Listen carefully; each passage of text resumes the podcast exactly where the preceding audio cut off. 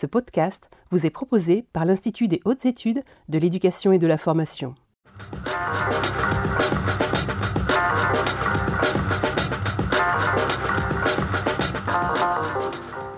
Madame, monsieur, bonjour, soyez les bienvenus dans ce studio de l'IH2EF que vous commencez à connaître si vous suivez avec fidélité nos émissions au Périscope. Bienvenue dans ce nouveau numéro consacré aux collectivités territoriales. Pendant une heure, nous allons parler de leur rôle et surtout des synergies qui se font avec l'enseignement scolaire et l'enseignement supérieur. Et pour en parler, aujourd'hui, j'ai le plaisir d'accueillir deux invités. En plateau avec moi, Eric Percet. Vous êtes maître de conférence en sciences de gestion à l'Université de Poitiers et par ailleurs vice-président emploi, formation enseignement supérieur et recherche à Niort Aglo. Bonjour. Bonjour. Et avec nous à distance, euh, Rosane Mérien, vous êtes directrice générale adjointe des services éducation jeunesse, sport et culture de la ville de Noisy-le-Sec. Et vous êtes par ailleurs présidente de l'ANDEV. Bonjour. Bonjour. Bien, je vous propose de démarrer avec vous, euh, Monsieur Percé. On a dit vous êtes donc maître de conférence en sciences de gestion et par ailleurs euh, vice-président à Niort Aglo. Peut-être d'abord nous expliquer quel est le rôle aujourd'hui des collectivités territoriales. Oui, alors peut-être avant euh, d'aborder cette question du rôle des collectivités territoriales, je pense qu'il est important de faire une petite mise en contexte par rapport à l'enseignement supérieur. Il faut savoir qu'aujourd'hui, le financement de l'enseignement supérieur, c'est encore euh, une compétence d'État et que les principaux financements qui sont octroyés donc à l'enseignement supérieur, c'est effectivement l'État. Euh, L'État, il consacre 1,4% du PIB au financement de l'enseignement supérieur. Euh, c'est à la fois beaucoup et peu, puisque si on fait la comparaison par rapport à ce que font les États-Unis, on est sur des niveaux de 2,2% du PIB. Donc vous voyez que effectivement, c'est à la fois important, mais relativement peu si on se compare par rapport à d'autres pays. Quoi qu'il en soit, on est plutôt dans la moyenne des pays de l'OCDE. Aujourd'hui, l'État euh, finance à hauteur de 11 580 euros par étudiant. Et euh, les principales dépenses sont évidemment des dépenses de personnel. Et euh, évidemment, l'État intervient également dans le financement de l'enseignement supérieur au travers de la loi de programmation de l'enseignement supérieur et de la recherche, 25 milliards sur 10 ans qui vont être consacrés à ça, les programmes d'investissement d'avenir également, ou encore le projet France 2030. Alors depuis la loi NOTRe, euh, c'est vrai que d'autres collectivités sont, si vous me passez l'expression, entrées dans la danse, et notamment la région qui aujourd'hui a, un rôle euh, qui est important, et notamment au travers euh, de ses prérogatives en matière de développement économique et d'aménagement du territoire. J'y reviendrai par la suite peut-être pour approfondir cette question. Et puis enfin, les agglos, les villes, les métropoles qui également euh, sont entrés euh, dans cette question euh, du financement et également de la définition des politiques d'enseignement supérieur sur leur territoire. Euh, de façon euh, diverse, mais elles y sont entrées déjà depuis quelques années, notamment au travers du prisme du développement économique, la question sociale également qui est importante. Euh, on peut dire qu'aujourd'hui, à part le bloc à part le bloc départemental qui a plutôt des prérogatives autour de l'action sociale, notamment, mais pas que, eh bien, je dirais que tous les niveaux, à la fois de l'État, région et collectivités, sont concernés par cette question. Aujourd'hui, le financement de l'enseignement supérieur, c'est 70% l'État, c'est 10% les collectivités territoriales, c'est 11% euh, les entreprises et 9% les familles. Mmh. Voilà un, rapide euh, mise en panorama de ce qui existe par rapport au, financement de l'enseignement supérieur. Alors ensuite, e, effectivement, la question euh, euh, qui se pose, c'est de savoir quelle forme d'implication peut prendre l'intervention des différents niveaux de collectivité par rapport à ce financement de l'enseignement supérieur. Je crois que là, il faut distinguer deux niveaux. D'abord celui de la région et ensuite celui des collectivités. Euh, il faut savoir que depuis la loi NOTRe qui a été votée en 2015, eh bien, euh, la région est devenue chef de file en ce qui concerne euh, l'orientation et le financement de l'enseignement supérieur.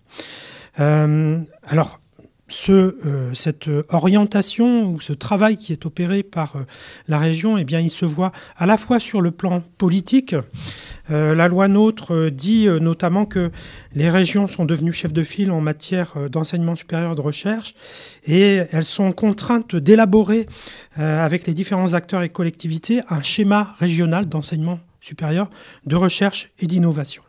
Alors, évidemment, ça dépend des différentes régions, mais chaque région a ses spécificités.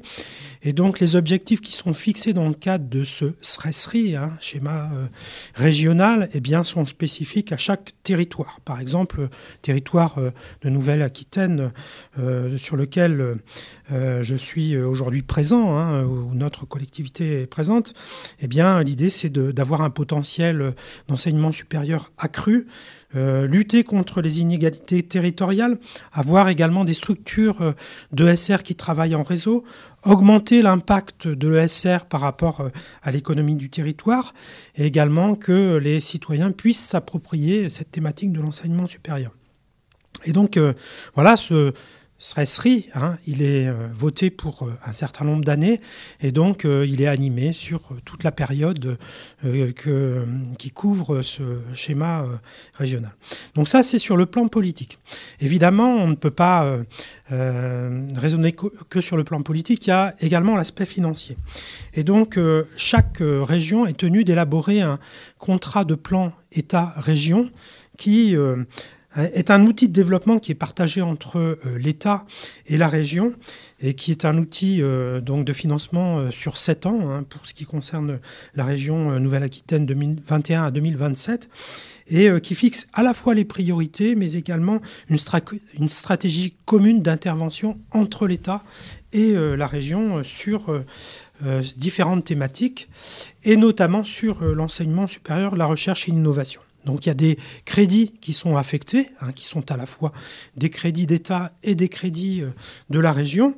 Et euh, par exemple, pour euh, la période qui s'est écoulée entre 2015 et 2020, le CPER, un contrat de plan État-région qui ne concerne pas que l'enseignement supérieur et la recherche, mais qui concerne également d'autres politiques publiques, eh bien, c'était à peu près 30 milliards d'euros euh, qui étaient répartis moitié-moitié entre l'État et la région. Et à l'intérieur de ce CPER, eh bien, il y avait 3,5 milliards qui étaient dédiés à l'enseignement supérieur, la recherche et l'innovation, à parts égales environ entre l'État et la région. Alors ça, c'est au niveau euh, de la région. Mmh. Euh, également, Évidemment, euh, les euh, collectivités territoriales à un niveau plus local sont euh, très intéressées par l'enseignement supérieur, notamment au travers du prisme du développement économique, mais également sur les questions démographiques, d'insertion sociale. Et donc, les collectivités locales sont amenées à s'impliquer, notamment sur cette question du développement de l'enseignement supérieur et notamment parce qu'elles élaborent elles aussi à leur niveau, non plus un schéma régional, mais un schéma local d'enseignement supérieur, de recherche et d'innovation. Et puis, alors, ce serait euh, assez euh, difficile euh, de tout décrire, mais elles s'investissent non seulement sur l'élaboration de ces schémas, elles contribuent également à, à, des interventions en investissement pour l'enseignement supérieur également sur euh, la question du fonctionnement. Donc il est difficile euh, de vous décrire tout ce que font les collectivités puisque chaque collectivité fait, euh, je dirais, ses propres choix. On peut aussi noter que certaines collectivités vont lancer des appels à projets, des appels à manifestations autour de l'enseignement supérieur ou en lien avec l'enseignement supérieur. Mmh. De, quelle collectivité parle-t-on exactement lorsque vous évoquez les collectivités locales? Alors, ça peut être euh, des métropoles, ça peut être euh, des villes, ça peut être euh, des agglomérations mhm. qui sont évidemment très intéressées par ces thématiques pour les questions que j'ai évoquées tout à l'heure. Mhm. Alors, justement, on parlera de Nioraglo que vous représentez un peu plus tard dans l'émission. Peut-être d'abord parler des instances dans lesquelles ces collectivités sont représentées aujourd'hui? Les instances, vous avez euh, évidemment des instances euh, généralistes qui ne sont pas dédiées spécifiquement à l'enseignement supérieur, mais qui interviennent euh, parce qu'elles sont en relation avec les communes, avec les collectivités. Alors je pense en particulier à France Urbaine notamment, qui regroupe un certain nombre de grosses agglomérations ou de métropoles. Vous avez également Intercommunalité de France, vous avez Ville de France également qui intervient sur ces sujets mais également euh, la Fédération nationale euh, des agences d'urbanisme, puisque la question de l'enseignement supérieur, c'est aussi la question eh bien, des bâtis de l'ESR, la question du logement étudiant. Donc voilà, on a un certain nombre de, d'instances plutôt généralistes et donc qui sont issues des collectivités territoriales qui interviennent, mais vous avez également en particulier une association qui s'appelle l'AVUF, Association des villes universitaires de France, dont le rôle est effectivement, euh, eh bien, euh, je dirais, de mettre les acteurs en réseau et puis, euh, eh bien, d'être quelque part, d'orienter les politiques publiques en faveur de l'ESR. Donc, c'est un, interlocuteur vis-à-vis des pouvoirs publics en matière d'enseignement supérieur et recherche. Aujourd'hui, l'AVUF, c'est 100 un petit peu plus de 100 collectivités qui euh, sont membres de la VUF. Hum, et qui sont les représentants de l'ESR dans ces instances et surtout comment sont-ils élus? Alors, les représentants euh, dans ces instances, ce sont évidemment des élus du territoire euh, qui donc euh, la VUV, par exemple, c'est une association et dès lors que vous êtes élu, si tant est que votre collectivité est adhérente, vous devenez eh bien, euh, le représentant euh, de la collectivité au sein de la VUF. Alors, chaque comment dire, euh, chaque association a son mode de représentation, hein, un truc euh, extrêmement classique. Hein, la question de la gouvernance, c'est la question euh, des représentants, des élus au CA, du bureau, de la présidence, et, qui aujourd'hui deviennent, si vous voulez, ensuite des interlocuteurs des pouvoirs publics sur ces thématiques-là. Alors par exemple, la VUF va organiser la semaine prochaine un colloque sur la question, eh bien, sur celle qui nous intéresse aujourd'hui, sur le rôle des collectivités dans le financement de, l'ESR, mais euh, organise également d'autres rencontres autour du logement étudiant, autour de la santé étudiante, autour euh, du maillage de l'enseignement supérieur à une échelle internationale. Vous voyez, ce sont des thématiques qui intéressent nos collectivités et qui, euh, évidemment, sont là pour formuler des propositions et faire euh, avancer cette thématique euh, auprès des, pouvoirs publics. Mmh. Et quel est l'intérêt justement pour vos élus d'aller représenter votre territoire dans ces associations? Est-ce que c'est aussi de récupérer de l'information descendante pour le territoire par moment Alors il y a effectivement, hein, vous savez, quand on est dans une collectivité, euh, en ce qui me concerne Niort, on est parfois un petit peu loin des, de nos homologues qui ont la même charge dans des collectivités. donc c'est évidemment un moment où on fait réseau quelque part. Hein, et, euh, et puis on peut s'enrichir de ce qui se fait sur d'autres territoires. Et puis c'est aussi euh, la possibilité euh, pour nous de faire remonter certaines problématiques spécifiques, notamment euh, une question qui est une question importante aujourd'hui, euh, c'est la question de la répartition des moyens d'enseignement supérieur sur l'ensemble des territoires. Moi, je, je suis sur, euh, mais j'en parlerai tout à l'heure, sur ce qu'on appelle une ville d'équilibre qui n'est pas une ville avec euh, une université de plein exercice, on a simplement une antenne. Euh, aujourd'hui, on voit bien que euh, la question de la répartition des moyens sur l'ensemble du territoire, eh bien, c'est une question récurrente à laquelle on est confronté en tant que territoire entre guillemets plutôt rural, mais avec une économie extrêmement dynamique et euh, la question de l'enseignement supérieur. C'est non seulement du développement économique, c'est aussi euh, la question démographique, hein, euh, le renouvellement des populations, et puis c'est la question de l'égalité, de l'insertion sociale. On voit bien qu'au travers des différents mouvements qu'on a vécus ces dernières années, en particulier le mouvement des Gilets jaunes, que eh bien, la question de l'égalité territoriale, c'est une question qui se pose et qui se posera de façon de plus en plus forte. Donc c'est aussi un moyen de faire euh, remonter certaines thématiques que l'on souhaite euh, voir, euh, comment dire, que, dont on souhaite qu'elles se soient appropriées par, par les pouvoirs publics. Mmh. Merci beaucoup Eric Percé. On reviendra dans quelques instants sur justement l'exemple de Niort Aglo, mais avant ça je vous propose de me tourner vers la visio et en l'occurrence vers Rosane Merien qui est toujours avec nous à distance. Rosane Merien, vous êtes présidente de l'ANDEV, je disais en, en préambule, l'association nationale des directeurs et des cadres de l'éducation des villes et des collectivités territoriales. Euh, vous êtes par ailleurs directrice générale adjointe euh, pour la ville de Noisy-le-Sec. Euh, première question, tout simplement, est-ce que vous pouvez nous, préciser ce qu'est l'ANDEV et quel est son rôle?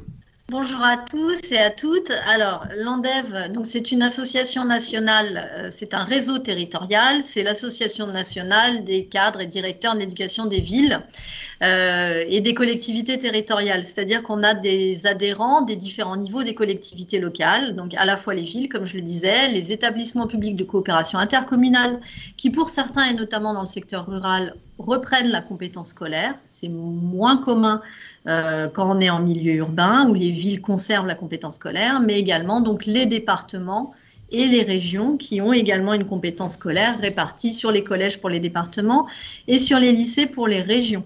Donc au niveau de l'ANDEV, on a plus de 600 adhérents, on regroupe toutes les plus grandes villes de France. Euh, mais également, on a dans nos adhérents en fait une représentation de la diversité du territoire national avec des plus petites villes. En fait, ce qui caractérise l'ANDEV, c'est euh, pour, en, devenir adhérent, il faut en fait avoir au moins une école dans son territoire. Donc, ça veut dire qu'on a des collectivités de 3 ou 5 000 habitants. Donc, on, a vraiment tout le panorama des villes, mais également, comme je le disais, des départements et des régions. Euh, comme le disait euh, le collègue qui intervenait précédemment, on travaille étroitement donc en réseau également avec les associations d'élus. Donc on travaille avec France Urbaine, avec l'AMF, avec l'association des maires ruraux de France également. On travaille avec les associations d'éducation populaire, mais également avec la recherche.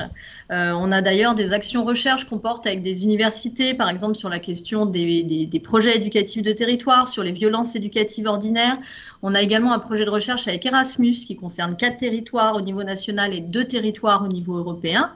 Et donc l'objectif euh, de l'association, bah, c'est de porter la voix des collectivités locales qui s'impliquent en fait fortement dans le service public d'éducation euh, au niveau national, de porter la voix des collectivités auprès des institutions, de valoriser les innovations et les initiatives locales auprès des, institutions, mais également de, on va dire, d'essaimer euh, les initiatives locales qui se, qui se mettent en place et qui euh, participent à la réussite euh, des enfants et des jeunes sur les territoires.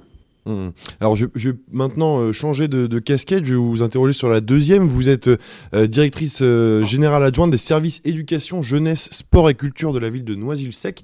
ça consiste en quoi ce rôle de DGA alors, euh, ce rôle de déjà, bah, ça, permet, après avoir présenté l'ANDEV, de, comprendre d'où je parle. En fait, euh, moi, je porte la voix des collectivités locales, euh, mais du point de vue du primaire et du secondaire. Euh, plus particulièrement, qui sont la compétence des collectivités, la compétence directe des collectivités locales.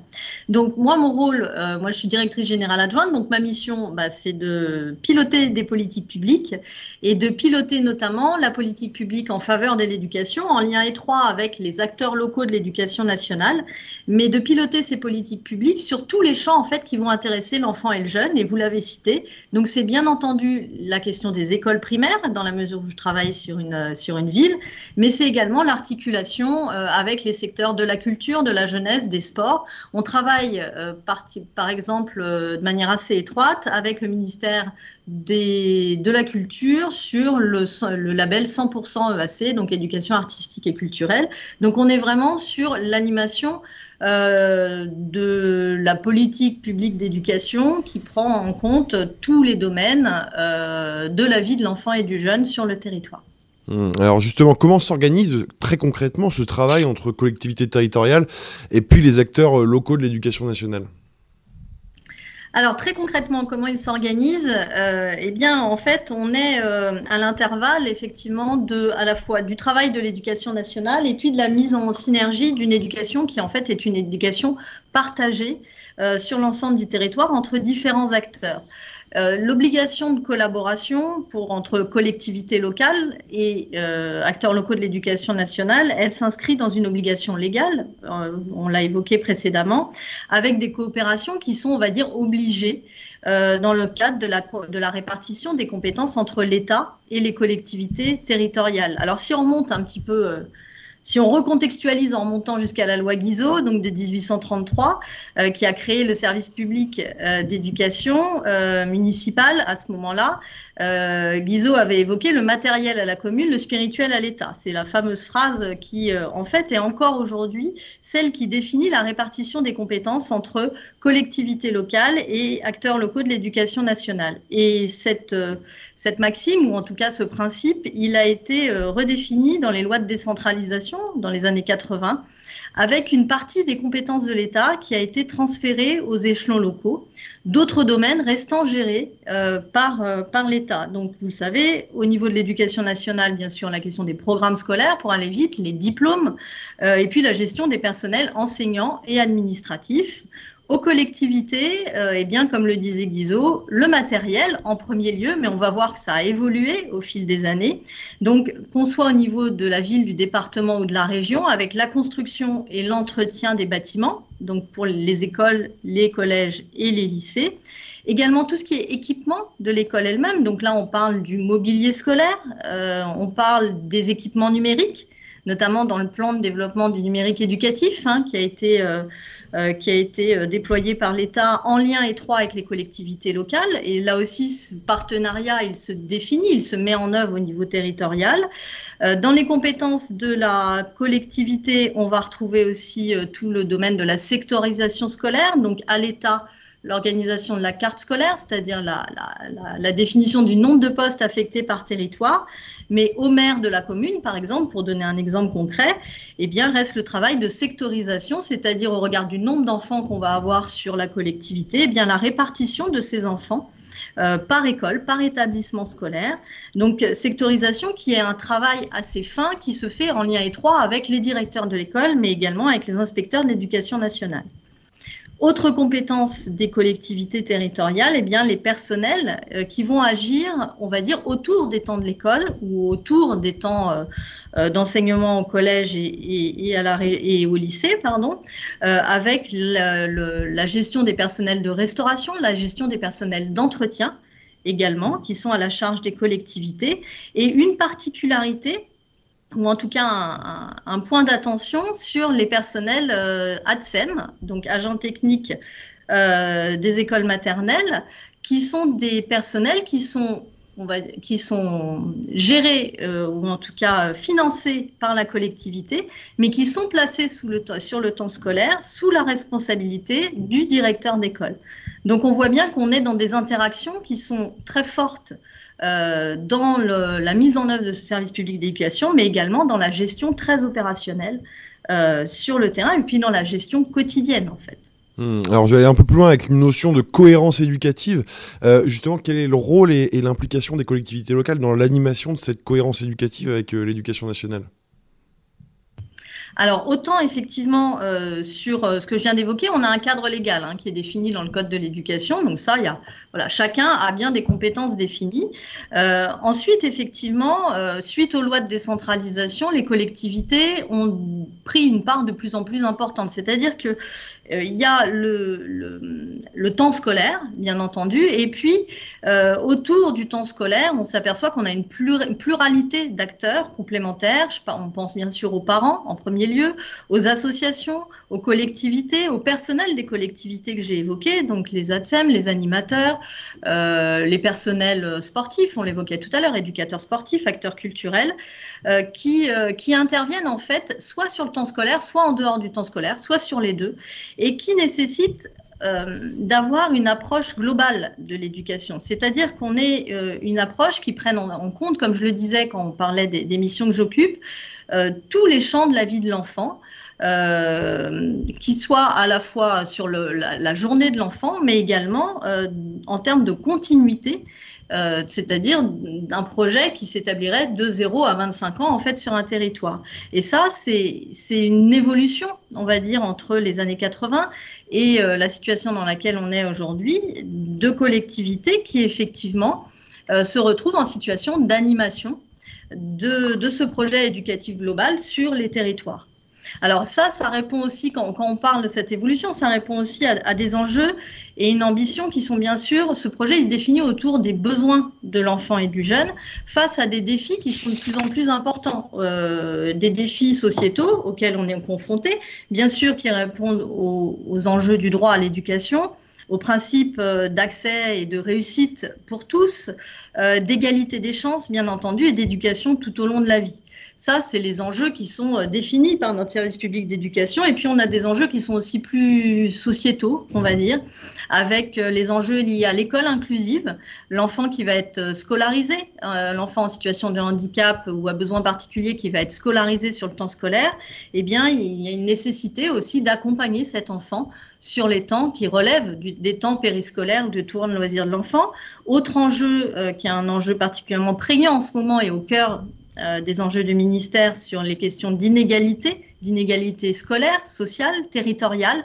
Et c'est pour ça qu'il euh, y a une nécessité, en fait, dans un souci d'agir pour une école qui soit plus inclusive, plus exigeante, d'agir de manière globale en travaillant à la coordination de l'ensemble des acteurs sur un territoire.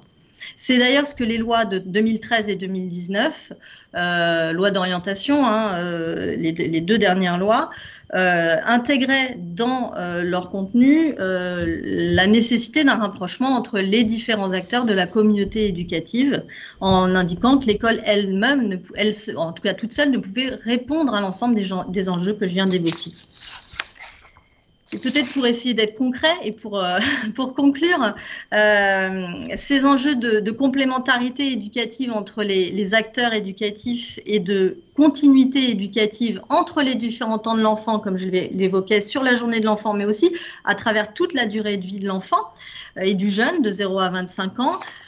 tout ça, ça se met en place de manière assez concrète dans les collectivités, en lien étroit avec les, les, les acteurs locaux de l'éducation nationale, enseignants, directeurs, euh, principaux ou proviseurs euh, IEN, bien entendu également, à travers la mise en place de projets qui euh, existent quasiment sur toutes les collectivités maintenant, qui s'appelaient précédemment projets éducatifs locaux, projets éducatifs globaux, et qui s'appellent aujourd'hui projets éducatifs de territoire. Alors, les trois noms continuent à, fonctionner et qui sont en fait des projets qui sont animés par les collectivités territoriales. Et ça, c'est une des nouveautés euh, de la loi de 2013 qui a clairement positionné les collectivités locales comme animatrices de la cohérence territoriale, de la complémentarité, continuité éducative sur les territoires.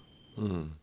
Merci beaucoup Rosane Marie. Alors justement, on, va faire un petit voyage, on va descendre un petit peu dans, le sud de la France et s'arrêter euh, un petit peu en dessous de Poitiers, du côté de Niort, avec, euh, avec vous, Eric euh, Percé. Alors justement, vous l'évoquez tout à l'heure en, préambule, vous parliez de ville d'équilibre en, définissant Niort. Qu'est-ce qu'une ville d'équilibre et surtout comment on s'impose à l'échelle régionale, voire nationale, quand on est une ville d'équilibre? Alors, ville d'équilibre, c'est un, terme qui a été proposé justement à la vue pour parler de ces villes qui n'ont pas d'université de plein exercice. Donc, si je reprends le cas de Niort-Aglo, euh, Niort-Aglo, c'est 120 000 habitants, 40 communes. Euh, une ville centre qui fait 60 000 habitants, qui est euh, Niort, et donc euh, qui est la capitale, capitale, comme vous le savez peut-être, des mutuelles d'assurance. Mhm. pratiquement la moitié des assurances automobiles ou habitations sont produites sur Niort. Donc c'est évidemment emblématique, cette économie tertiaire autour de l'assurance est emblématique de notre territoire. Euh, ce qui fait d'ailleurs de nous la quatrième place financière de France. Donc, euh, Ce que j'étais en train de regarder justement. Oui, absolument. ça a été évoqué euh, plusieurs fois par les médias nationaux, donc quatrième. Oui. Absolument. Et puis c'est vrai qu'on on, fait, on est mis en valeur par pas mal de, de, journaux ou voilà d'émissions. quoi qu'il en soit, donc on a quand on est arrivé euh, en 2014, euh, je, suis arrivé donc avec euh, le maire Jérôme Baloge. Eh bien, l'enseignement supérieur existait sur notre territoire, mais n'était peut-être pas au niveau des ambitions que l'on souhaitait pour notre territoire. Donc il y avait une antenne d'une université hein, qui était plutôt spécialisée autour de l'assurance et de la gestion des risques. On avait également euh, un IUT et quelques BTS présents sur notre territoire. Et donc, euh, on s'est bien rendu compte, euh, si vous voulez, au travers des, premières analyses, que pour pouvoir faire du développement économique, il faut aussi pouvoir s'appuyer sur un enseignement supérieur, une recherche forte. Mmh. Et donc, le constat qu'on a fait, c'est qu'on avait une très très forte évasion des étudiants post-bac. Notamment parce que euh, on n'était pas en mesure de leur proposer des formations généralistes. C'était un petit peu le défaut, si vous voulez, du développement de l'enseignement supérieur. Quand vous êtes sur une ville universitaire, eh bien, vous avez tout type de formation, y compris généraliste de haut niveau. Mais quand vous allez sur ces villes entre guillemets d'équilibre, eh bien, ce sont plutôt des formations technologiques ou professionnelles qui étaient proposées. C'était notre cas. Donc, euh, forte évasion. Euh, de, des jeunes de notre territoire. On a d'ailleurs euh, constaté qu'on avait euh, des résultats au bac euh, sur les Deux-Sèvres, là sur le département des Deux-Sèvres, qui étaient supérieurs au taux de réussite au niveau national et qu'on avait un, taux de poursuite d'études inférieur. Voyez, donc voilà.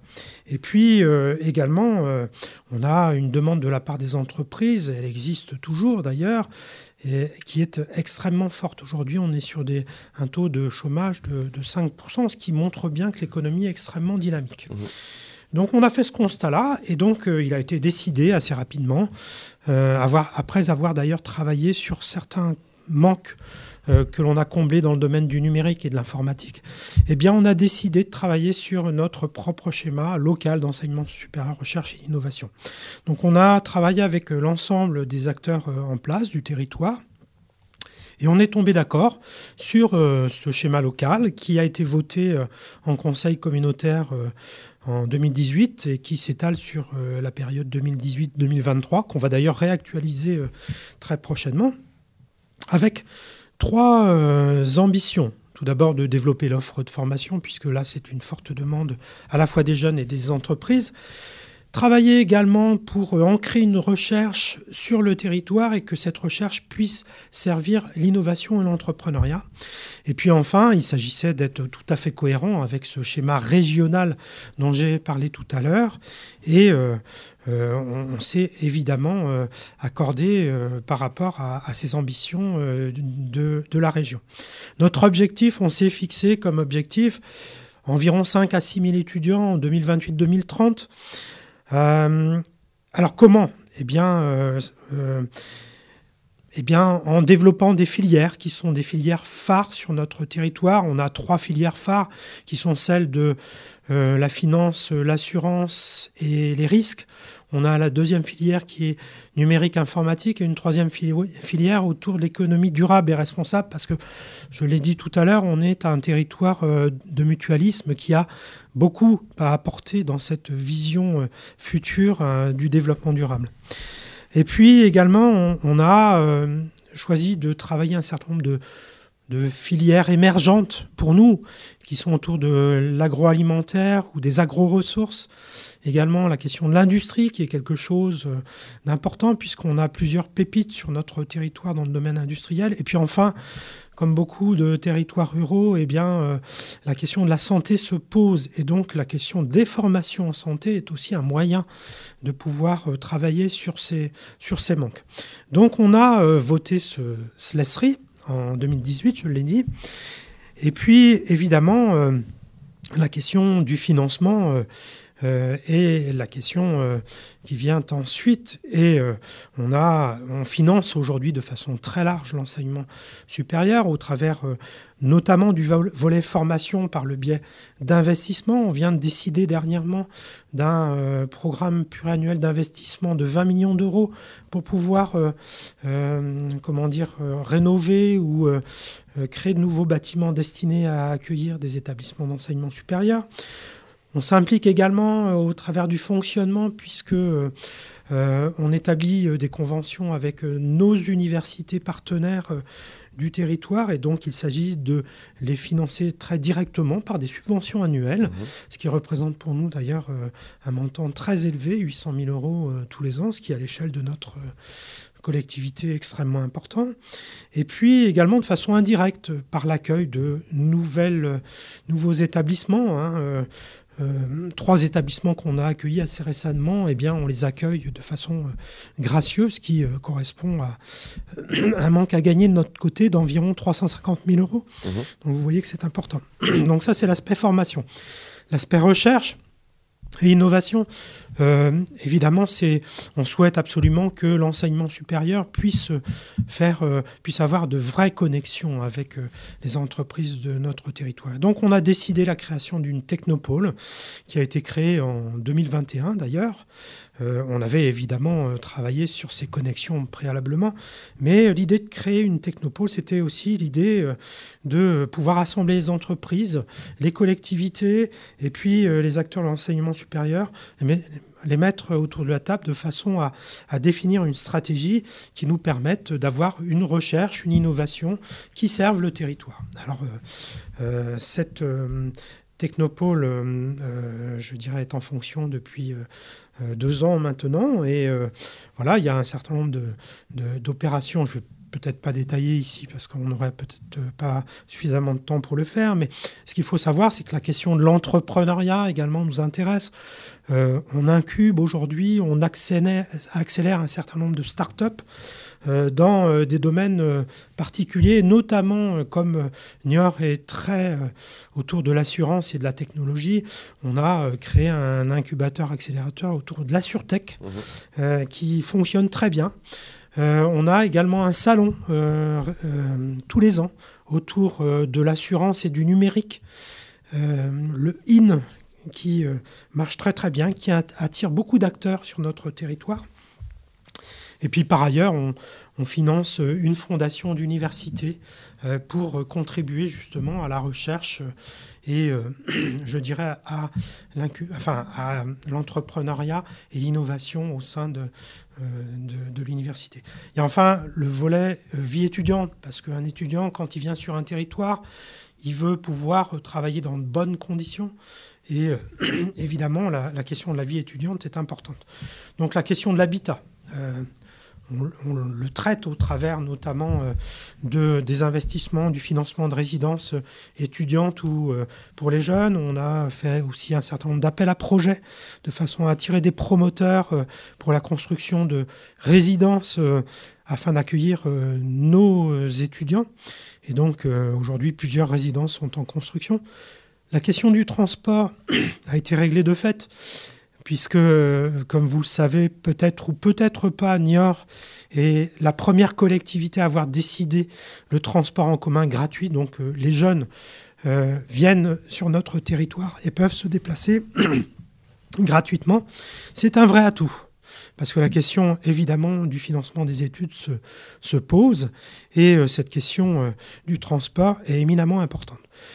On a quelques euh, comment dire, euh, un point d'attention qui euh, concerne notamment la restauration parce que on aurait souhaité, alors on a un restaurant universitaire, mais aujourd'hui on voit bien que c'est pas suffisant et on aurait aimé pouvoir avoir deux ou trois restaurants universitaires, mais le Crous a été très sollicité ces dernières années, notamment après le Covid, compte tenu eh bien, euh, des, problèmes que ça a créé au niveau des étudiants. Et, il y a eu euh, donc le repas euh, à 1 euro qui a été décidé par le gouvernement et, et que le CRUS doit supporter. Donc, si vous voulez, aujourd'hui, le CRUS ne peut pas financer le développement de la restauration étudiante. Donc, on est en train d'y travailler actuellement. L'idée est pouvoir, si tant est que l'on crée nous-mêmes, par exemple, un restaurant administratif qui pourrait accueillir des étudiants, c'est de pouvoir compenser le différentiel entre la restauration étudiante et donc le repas à 3,20 euros, je crois, euh, par rapport à ce que serait une restauration classique. Donc euh, la question de la compensation se, pose, mais on y travaille. La question de la culture et du sport également, euh, qui est importante, et de l'animation de la vie étudiante en général. On finance hein, de façon plus ou moins directe un certain nombre de manifestations autour du sport, de la culture. Donc on essaye d'être euh, extrêmement présent euh, de façon à, rendre la vie agréable mmh. pour nos, étudiants, l'idée étant de les attirer et de les faire rester évidemment. Et de les garder sur le territoire. Sur le territoire. Mmh. Et aujourd'hui, euh, eh bien, on se rend bien compte que le développement de l'ESR sur le territoire, non seulement nous permet euh, de faire que nos jeunes restent plus sur le territoire, mais aujourd'hui on a un flux entrant et on est très satisfait euh, des résultats euh, que, l'on mesure aujourd'hui. Bon, très bien. Merci en tout cas d'avoir fait l'inventaire un peu des enjeux d'une ville comme Niort et de son agglomération. On va reprendre le TGV, cette fois-ci euh, direction euh, l'île de France, où on va retrouver notre invité Rosane Mérien à, Noisy-le-Sec. de ce que vous venez, vous venez d'entendre, pardon, Madame Mérien, qu'est-ce qui contraste selon vous entre le rural et l'urbain et quels sont, vous, les enjeux pour une ville comme Noisy-le-Sec?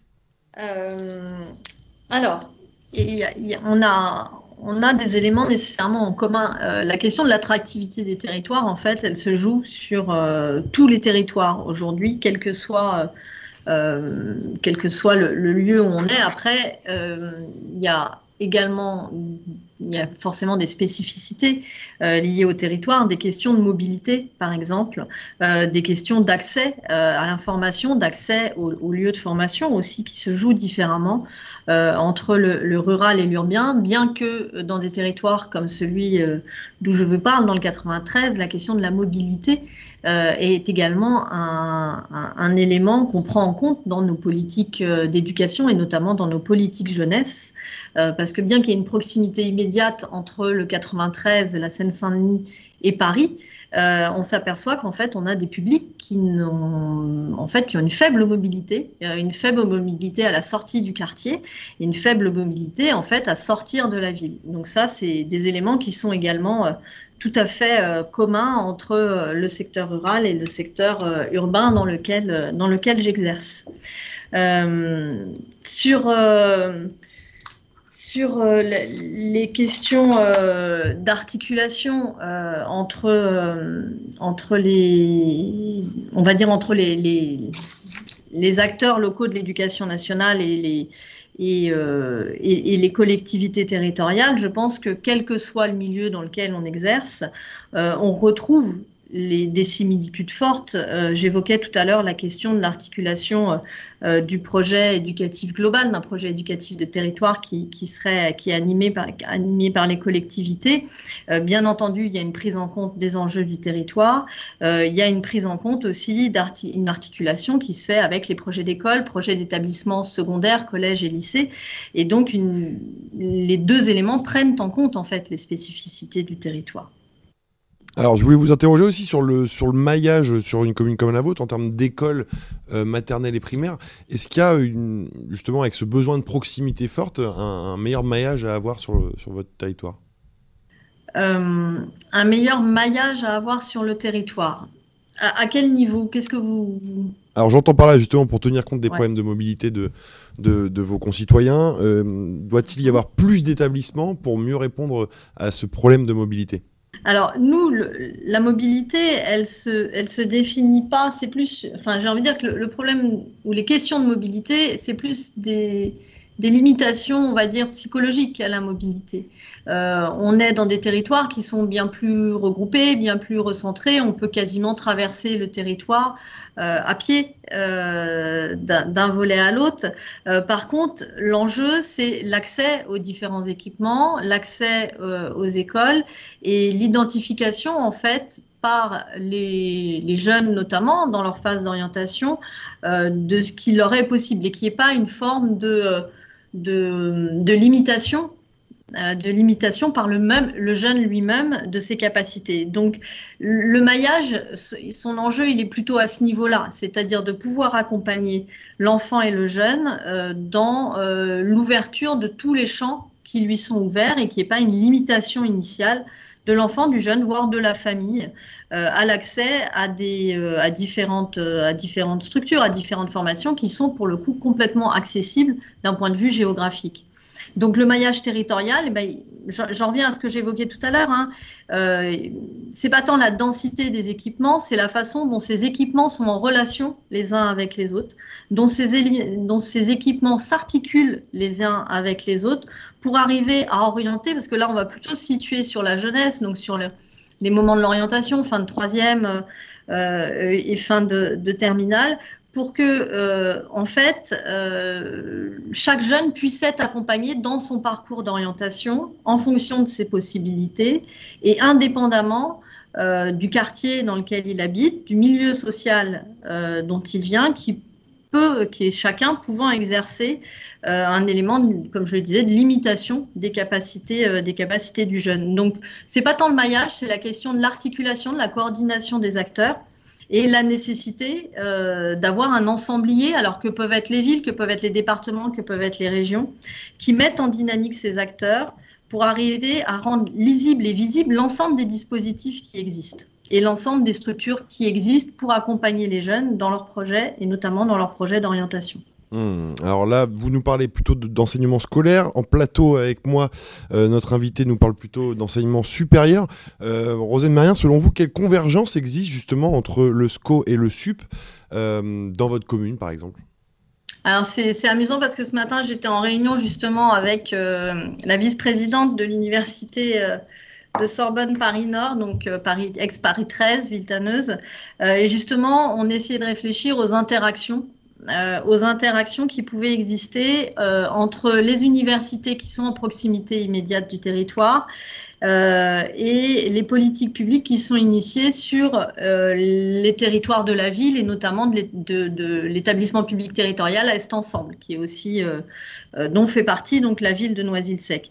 Et dans les éléments qu'on mettait, qu'on mettait en avant, il y avait l'opportunité effectivement de faire un lien plus fort entre les pratiques professionnelles des acteurs, qui sont pour certains on le sait, euh, que ce soit les enseignants, les professeurs, les animateurs, les informateurs jeunesse, les travailleurs sociaux, euh, ce sont des, métiers qui sont, euh, très emprunts et très très en prise, en tout cas, avec le quotidien.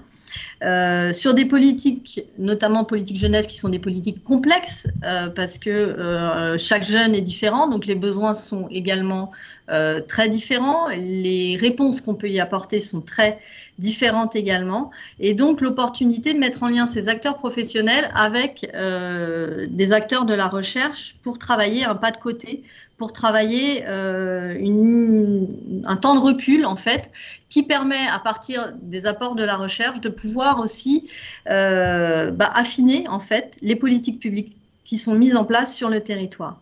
Ça, c'est le premier axe qu'on a évoqué. Le deuxième axe qu'on a évoqué, euh, c'est l'opportunité aussi de faire intervenir des, étudiants sur les territoires avec deux, objectifs. Bien entendu, leur offrir un terrain de stage dans le 93 euh, qui permettent éventuellement de les fixer aussi professionnellement sur ce territoire, qui est un territoire euh, qui, a, qui est très riche de ses ressources, mais qui est riche aussi des besoins auxquels nous avons à faire face.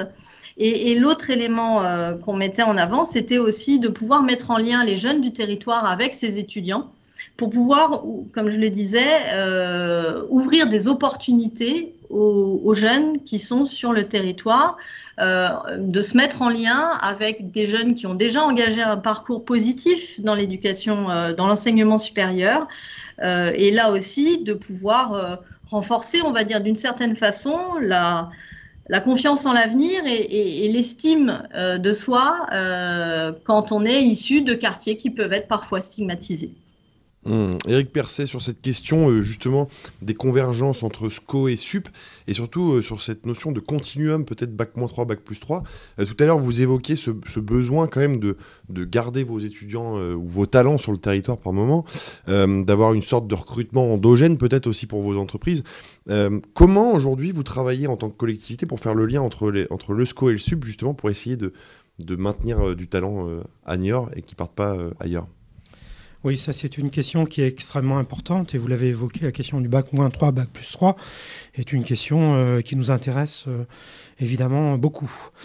Euh, il faut bien comprendre malgré tout, si vous voulez, qu'on est une collectivité, donc on crée les conditions pour que voilà, ceci puisse s'opérer. Et donc j'ai évoqué tout à l'heure l'ensemble des actions ou des décisions que nous avons prises et qui vont dans ce sens. Ensuite, effectivement, c'est la question de la mise en réseau des acteurs.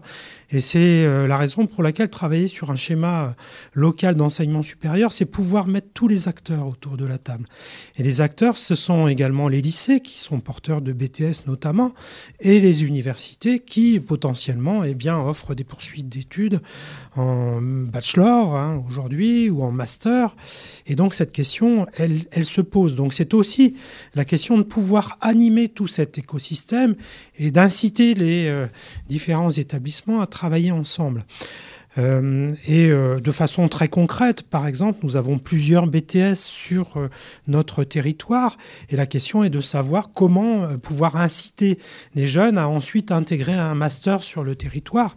Et donc la question du L en trois ans, eh bien, se pose pour les BTS. Donc l'idée, c'est de pouvoir faire travailler à la fois euh, les lycées sur une possible poursuite d'études qui serait proposée par les acteurs universitaires. Donc là, évidemment, on incite, euh, on ne peut pas faire plus financièrement que ce qu'on fait, mais en tout état de cause, on est bien là dans ce rôle d'incitateur, d'animateur. Notre volonté, étant également au travers euh, eh bien, euh, de notre connaissance du tissu euh, local, économique notamment, et puis évidemment des relations que nous avons avec les entreprises du territoire, et bien que tout ça puisse travailler ensemble de façon à ce que l'ensemble des acteurs puissent aller vers une proposition. Commune qui concerne cette, ce continuum que vous avez euh, expliqué tout à l'heure. Et c'est très criant pour euh, certaines thématiques. L'industrie, par exemple, aujourd'hui est extrêmement demandeuse de, formation de haut niveau. Euh, c'est l'industrie, c'est pas quelque chose qui attire forcément les jeunes, mais on a des entreprises qui sont très demandeuses. On a des BTS qui sont euh, positionner sur ces thématiques-là. Et l'idée, c'est de pousser un petit peu plus loin vers les licences et pourquoi pas les masters dans le domaine industriel. Donc là, on joue notre rôle d'animateur, mhm. d'incitateur. Euh, ce qui ce qui n'est pas toujours facile, c'est un travail de longue haleine, mais les résultats sont là aujourd'hui. Mmh. Et alors pour inciter justement le, stage évoqué tout à l'heure par Rosane Marien, l'apprentissage euh, peuvent peut-être aussi peut-être des, leviers. Euh, est-ce que là-dessus, la collectivité n'a pas aussi un rôle à jouer, peut-être avec les chambres consulaires, par exemple, pour se rapprocher des entreprises? Évidemment, euh, la question de l'apprentissage, elle ne se pose pas que d'ailleurs euh, au niveau des formations professionnelles ou technologiques. On a un certain nombre, euh, effectivement, d'acteurs de l'enseignement supérieur, une école supérieure de commerce qui intervient sur notre territoire et qui propose sa formation à la fois à, la formation initiale et à la formation par apprentissage. Donc c'est effectivement quelque chose qui est important, qui attire les étudiants parce qu'ils sont demandeurs même si euh, les formations euh, euh, par alternance sont plus contraignante parce que ça suppose d'être à la fois sur deux champs, hein, celui du professionnel, donc quand on est en entreprise, et puis euh, sur les bancs de l'université quand euh, on est en formation. Mais effectivement, la question euh, de l'apprentissage, c'est une des possibilités. La question des stages aussi, qui est quelque chose qui nous intéresse. Hein, et, et, là, encore une fois, on intervient à notre niveau pour favoriser cette adéquation et puis cette mise en relation des établissements justement pour offrir euh, des possibilités de stage pour nos étudiants.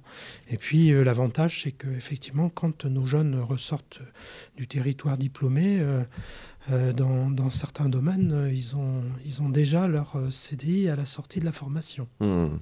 Rosanne Marien, en conclusion, peut-être, est-ce qu'on peut dire aujourd'hui que la collectivité, finalement, est un peu le chef d'orchestre de la cohérence entre les acteurs pour l'éducation et l'enseignement supérieur? Alors, je, pense qu'effectivement, c'est le, bon niveau. Euh, on, l'a évoqué, je pense, en filigrane tout au long de, nos échanges.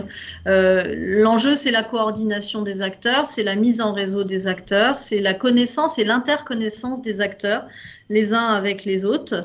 Euh, sur tout le champ de la vie de l'enfant et du jeune, et c'est valable à tous les niveaux euh, qu'on soit sur le secteur primaire ou dans le secondaire, il y a une nécessité effectivement de maillage territorial, comme vous l'évoquiez, mais ce maillage territorial, c'est pas tant dans, ça peut être dans l'implantation des équipements, mais c'est également dans euh, la façon dont on fait commun et dont on arrive à se connaître, à rendre visible et lisible l'ensemble des dispositifs qui existent à tous les âges de la vie.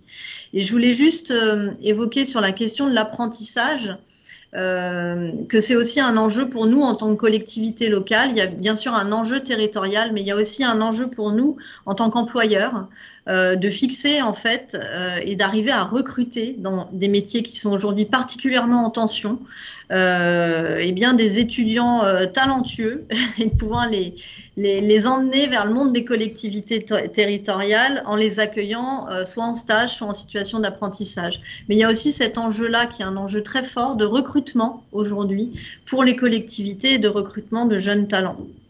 Bon, en tout cas, l'objectif fixé est d'un million d'apprentis en France dans les prochaines années. Voilà, on, s'y dirige tout droit. vos propos le semblent conforter, en tout cas, cet, objectif d'un million. merci, en tout cas, ça fera peut-être l'objet d'un prochain numéro au Périscope, c'est ce sujet de l'apprentissage. Merci en tout cas d'avoir pris part à, cette émission, d'avoir échangé tous les deux autour de ce sujet des collectivités territoriales. avant de se quitter, je vous propose de retrouver comme chaque numéro le, le, point ressource, la capsule ressource qui vous est présentée par Sylvain Paul. Vous la découvrez en image. Merci Marc-Antoine, merci chers invités. Bonjour à toutes et tous et bienvenue pour ce point Bibli du mois d'avril consacré à la collaboration avec les collectivités territoriales. Commençons par le site éducation.gouv.fr et sa page dédiée au rôle des collectivités territoriales dans le service public de l'éducation. On peut y lire que depuis les années 80, l'État a engagé une opération de décentralisation des compétences qui renforce le poids des collectivités territoriales. La commune, le département et la région participent au fonctionnement du service public de l'éducation. Comment ça se passe? Quelles sont les compétences de l'État et celles des communes, des départements, des régions? On pourra notamment y trouver un chapitre sur la loi de février 2022 qui instaure une autorité fonctionnelle de la collectivité de rattachement à l'égard de l'adjoint au chef d'établissement chargé de la gestion matérielle, financière et administrative, c'est-à-dire l'adjoint gestionnaire. Une rubrique est consacrée au texte de référence. En parlant de texte de référence, je me permets de citer le titre premier du chapitre consacré à la répartition des compétences entre l'État et les collectivités territoriales, qui comprend les articles de L211-1 euh, à L217-1 du Code de l'éducation, consultable bien entendu sur le site de Légifrance. Nous citerons également la loi 2015-991 euh, du 7 août 2015 portant euh, sur la nouvelle organisation territoriale de la République, appelée également la loi NOTRe. La lecture du rapport thématique 2021 de l'IGSR, intitulé Articulation des compétences des collectivités territoriales et de l'État dans les politiques nationales et territoriales de l'enfance, de l'éducation et de la jeunesse, nous permettra quant à lui de comprendre le fonctionnement de cette articulation, ses points forts et les points d'amélioration. Ce rapport a été rédigé sous le pilotage de Martine Gustin Fall et de Jean-Marie Panazol. Un peu plus ancien, 2019, mais éclairant, nous pourrons consulter sur le site du CNFPT euh, l'analyse et la synthèse des impacts de la loi pour une école de la confiance pour les collectivités territoriales et les métiers territoriaux. Bien sûr, je ne manquerai pas de citer ce mois-ci encore le site de l'ANDEV, l'Association nationale des directeurs et des cadres de l'éducation des villes et des collectivités territoriales, dont je rappelle que Rosane Mérien, notre invitée, que je remercie d'ailleurs chaleureusement, est la présidente. Elle nous a expliqué ce qu'était l'association, son rôle et son fonctionnement. Pour mémoire, l'ANDEV était déjà mentionné lors de notre dernière émission consacrée aux parents à l'école et était cette fois-ci représenté par Thierry Vasse, son vice-président. Voici pour ce qui est du domaine scolaire. Voyons à présent le champ de l'enseignement supérieur et de la recherche. Le premier site sur lequel je vous propose de s'arrêter, c'est celui de l'AVUF, l'Association des villes universitaires de France, qui brosse le cadre juridique de l'intervention en matière de SR.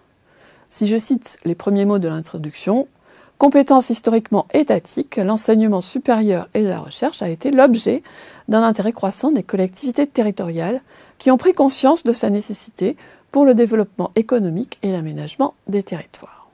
Sur son site, la Banque des territoires propose un guide réalisé en collaboration avec cinq associations nationales issues du monde local. Ce guide sur l'enseignement supérieur et la recherche est à destination des élus locaux et s'intitule Le BABA de l'enseignement supérieur et de la recherche pour les élus locaux, comprendre l'ESR pour agir en faveur de l'innovation et des étudiants sur son territoire. L'intitulé étant suffisamment clair pour comprendre ce dont il s'agit, je ne m'y attarderai pas cette fois-ci. Pour approfondir le sujet, on pourra consulter le rapport thématique de la Cour des comptes qui est paru en février dernier, Université et territoire. On y retrouvera un état des lieux de la situation et les recommandations qu'elle y formule. On pourra aussi, bien sûr, consulter le communiqué de presse de la CGE, la conférence des grandes écoles, qui est daté, lui, du 21 juin 2022 et qui est consacré au partenariat qui a été noué entre les collectivités territoriales et la même CGE. Si l'aspect financement de la recherche et transfert de technologie vous intéresse, vous pourrez trouver les indicateurs clés dans la fiche numéro 49 du fascicule L'état de l'enseignement supérieur de la recherche et de l'innovation en France qui a été publié en 2022. Et enfin, je vous rappelle que sur le site de l'IHECF, vous pouvez consulter les communications et ressources consacrées au continuum SCOSUP et au pilotage du bac.3 plus 3. Voilà qui termine notre chronique mensuelle Bibli. Vous retrouverez toutes ces références sur la page du périscope de ce jour, disponible en replay sur notre site internet et sa page dédiée, ainsi que tous les replays des émissions précédentes au format audiovisuel ou en podcast, avec à chaque fois les références biblio et cytographiques afférentes. Je vous donne rendez-vous pour ma part le 9 mai pour une nouvelle émission, l'animation d'un collectif au périscope avec de nouveaux invités. D'ici là, profitez bien du printemps et de ses vacances pour ceux qui en ont. Marc-Antoine, chers invités, je vous rends la parole. Au revoir et rendez-vous le 9 mai. Merci Sylvain et je rajouterai en complément que vous pouvez, si vous le souhaitez, euh, vous documenter aussi sur le continuum Bac-3, Bac plus 3 euh, abordé au cours de cette émission. Pour cela, vous vous rendez sur le site de l'IH2EF. Cette émission est maintenant terminée. Merci à nos deux intervenants du jour. Euh, Eric Percé en plateau avec nous. Je rappelle, vous étiez maître de conférence, vous êtes toujours d'ailleurs, maître de conférence en sciences de gestion à l'Université de Poitiers, vice-président emploi, formation, enseignement supérieur et recherche à Niort Aglo. Bon retour à Niort. Merci, en tout cas d'avoir préparé cette émission. Et Rosane Mérien à distance directrice générale adjointe des services éducation, jeunesse, sport et culture pour la ville de Noisy-le-Sec. Par ailleurs, présidente de l'ANDEV. Merci d'avoir participé à cette émission également. Prochain rendez-vous donc le 9 mai, nous aurons plaisir cette fois-ci d'aborder la thématique animer un collectif euh, pour euh, le prochain rendez-vous donc au Périscope. D'ici là, vous pouvez réagir à cette émission sur Twitter avec le hashtag au Périscope et retrouver le replay sur la chaîne YouTube de l'IH2EF. Nous vous souhaitons une très bonne journée et vous souhaitons également une très belle semaine. À très bientôt.